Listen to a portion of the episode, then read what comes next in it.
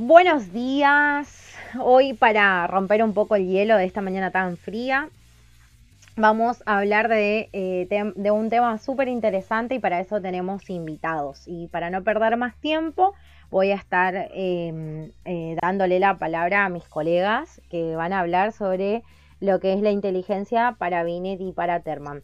Eh, estos invitados quiero que sepan que, bueno, en realidad estamos, como saben, la radio es online, así que eh, todo lo que se haga en el programa y todos los invitados que tenemos es a través de una videollamada, así que si por ahí hay alguna interferencia, un acople de micrófono o incluso algún, algún eh, se corte la señal por ahí, ¿no? Que como saben estamos en pandemia, esto suele ocurrir, está todo saturado.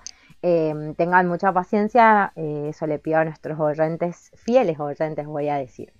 Bueno, eh, nuestros invitados hoy que van a presentar este tema sobre la inteligencia son Camila, Jonathan y Gaby. Gabriela, pero de cariño le decimos Gaby igual que Johnny y, a Cami.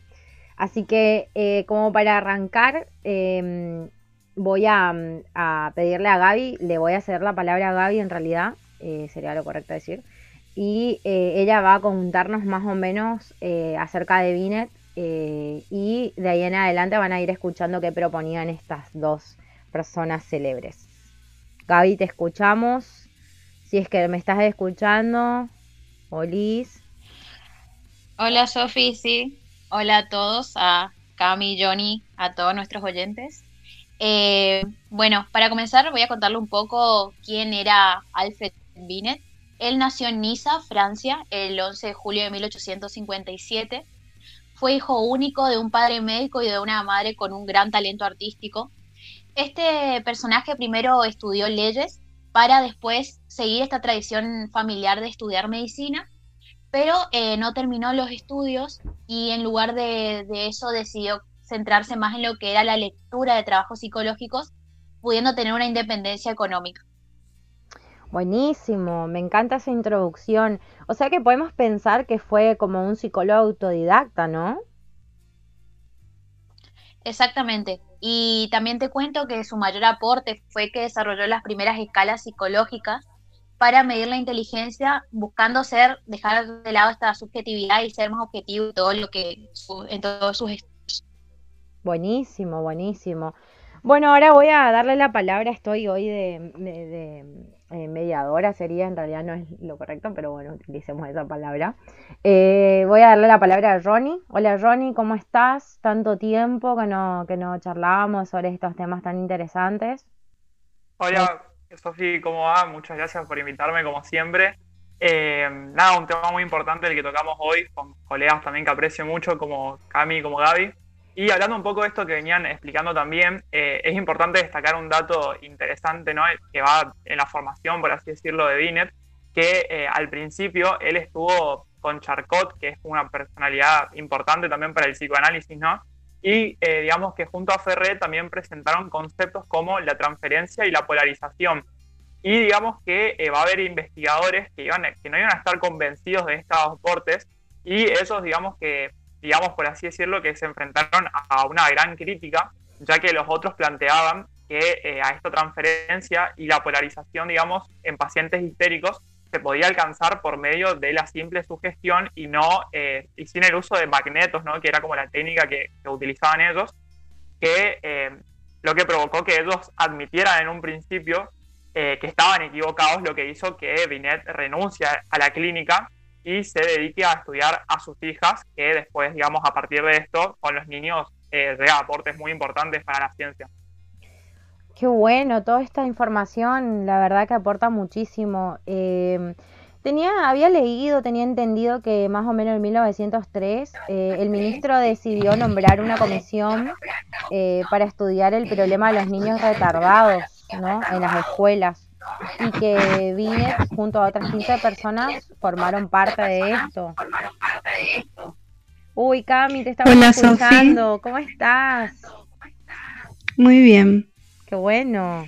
Eh, bueno, eh, lo que estabas comentando es así y en 1904 la comisión resolvió que los niños que eran juzgados por sus maestros eh, debían someterse a un examen médico pedagógico utilizando pruebas como las pruebas de memoria y descripción de dibujos, eh, pruebas de juicio moral, pruebas de desarrollo de algún tema determinado, entre otros. Qué interesante y qué fuerte al mismo tiempo todo esto, ¿no? La verdad que eh, increíble. Sí, y para agregar también, en 1905 Binet y Simon publicaron un gran número de trabajos donde eh, fueron describiendo eh, una nueva escala para la medición de la inteligencia en los niños, pero que esto sería más en condiciones controladas. Sí, sí, algo había leído de que estos dos autores, digamos, no utilizaban el término de lo que es la edad mental, pero sí hablaban de nivel, de nivel mental y que la edad mental, digamos, era algo más físico, eh, algo más eh, que tenía que ver con la, con la edad cronológica, eh, cuando realmente, digamos, no se podía ir cambiando. Sí, Sofía, exactamente. Y también se opusieron al uso del coeficiente intelectual. Qué bueno. Por considerarlo engañoso e incluso dañino. Sí.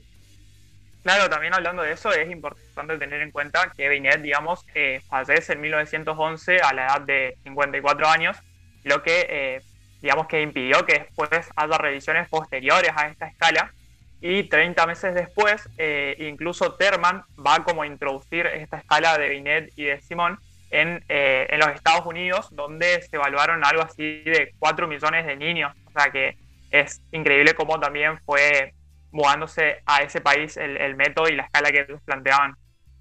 Totalmente. Eh, es muy loco pensar de que eh, Binet y sus aportes, digamos, eh, hayan sido tan interesantes en este sentido, ¿no? Em, creo que como para cerrar esto, ¿no? podemos pensar en la importancia de, aportes como los de estos autores, ¿no? Que los estábamos tratando. Eh, bueno, hoy no vamos a, mis oyentes, les digo, ¿no? Nuestros invitados sigan ahí, por favor, porque tenemos que cerrar el tema este hoy, porque si no, después se nos va a hacer muy largo.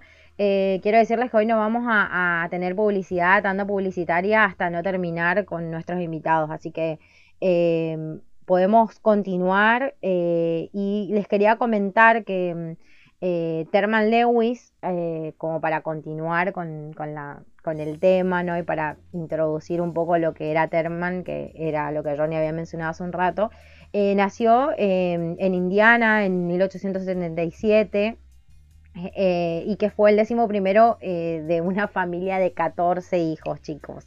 O sea, 14 personas más padre y madre, ¿no? Qué fuerte. Eh, según lo que, lo que se cuenta, era una persona muy inteligente porque dice que a los seis años fue, digamos, promovido a tercer grado, o sea, lo que podemos pensar de que podría apuntar a un niño prodigio, ¿no? Eh, claro, increíble.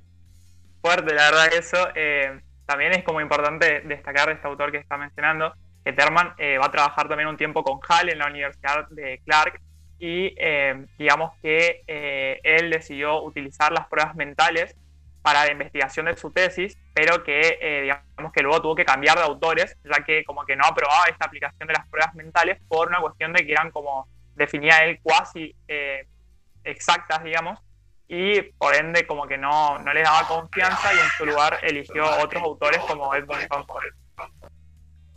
Eh, ¿Él, al principio realizó alguna escala o algo? Realmente no, ya que él primero revisó la escala original de Binet y Simon. Eh, Terman y sus colaboradores utilizaron una muestra de estandarización de 2.300 personas, 1.700 niños normales, por así decirlo, 200 eh, niños anormales y sobresalientes y 400 adultos. Qué loco todo esto, pensar y hablar hoy de, términos como normales, anormales, ¿no? Es como muy fuerte, ¿no? Más en nuestro rol de, profesionales de la salud mental, ¿no? Que, escuchar o, pensar en esta idea es como un poco, digamos, eh, impactante.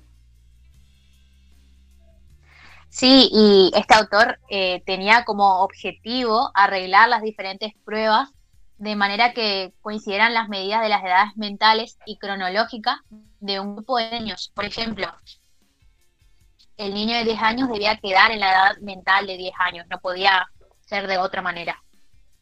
O sea que podemos entender que como que iba a contramano de lo que Vinen y, Simon, digamos, eh, eh, planteaban, ¿no? Sí, eh, porque como se decía, los anteriores autores no pensaban en o no creían en estas edades cronológicas como Terman. Es por esta razón que se lo considera también una adaptación a esta escala. Y además no es solo eso, sino que tenía en cuenta el coeficiente intelectual para representar el desempeño del niño totalmente diferente a Weiner y Simon. Sí, algo muy importante que justamente lo estábamos hablando con los chicos es que Terman decía que la inteligencia estaba muy influenciada por la herencia. Qué loco eso, ¿no? Claro, también tener en cuenta que, digamos que en los Estados Unidos la escala de 1916 que plantea Stanford y Binet eh, se siguió utilizando, digamos, como instrumento de prueba normativo para la medición de esta inteligencia que venimos hablando hasta 1937 incluso. Y Johnny te consulto, Terman hablaba acerca de lo que era, eh, lo que era, digamos, ser genio o algo relacionado a ese tema. Sí, sí, también eh, algo interesante que me parece destacar es que Terman iba a seleccionar, digamos, niños, eh, por ejemplo, a partir de los 11 años, y él incluso iba a llamar a los niños como a sus hijos y también se dirigía a ellos como eh, para mis talentosos niños, ¿no? Con esta búsqueda, digamos, del, genio, por así decirlo. ¡Wow! Increíble. Sí, y para agregar también, el objetivo de, de, de Terman era conducir esta investigación Em, teniendo en cuenta estas características, características físicas, mentales y de personalidad de un grupo de niños talentosos. Y em, los, los asistentes de Terman, que eran seis en ese momento, aplicaban estas pruebas de inteligencia de, como dijo Johnny hoy, de Stanford y Binet en sus escuelas, y lo que tenían eh, en su tenían en cuenta este coeficiente intelectual superior, eran como seleccionados para participar de este estudio donde eh, iban a ser como observados de manera intensiva la mayor parte de su vida para ver cómo iba funcionando esta escala. Buenísimo, buenísimo, eh, súper interesante. Bueno, eh, digamos como para cerrar el tema, agradezco muchísimo que hayan, digamos, podido acoplarse a, este programa. Gaby, Johnny, Cami, me alegra poder volver a escucharlos. Eh, gracias a nuestros oyentes que están ahí del otro lado bancando siempre eh, el programa. Así que bueno, los dejo con buena música y nos encontramos eh, la próxima para otro episodio súper interesante cargado de buena información. Que tengan un buen día. Gracias igualmente a todos. Chao Gaby, besitos.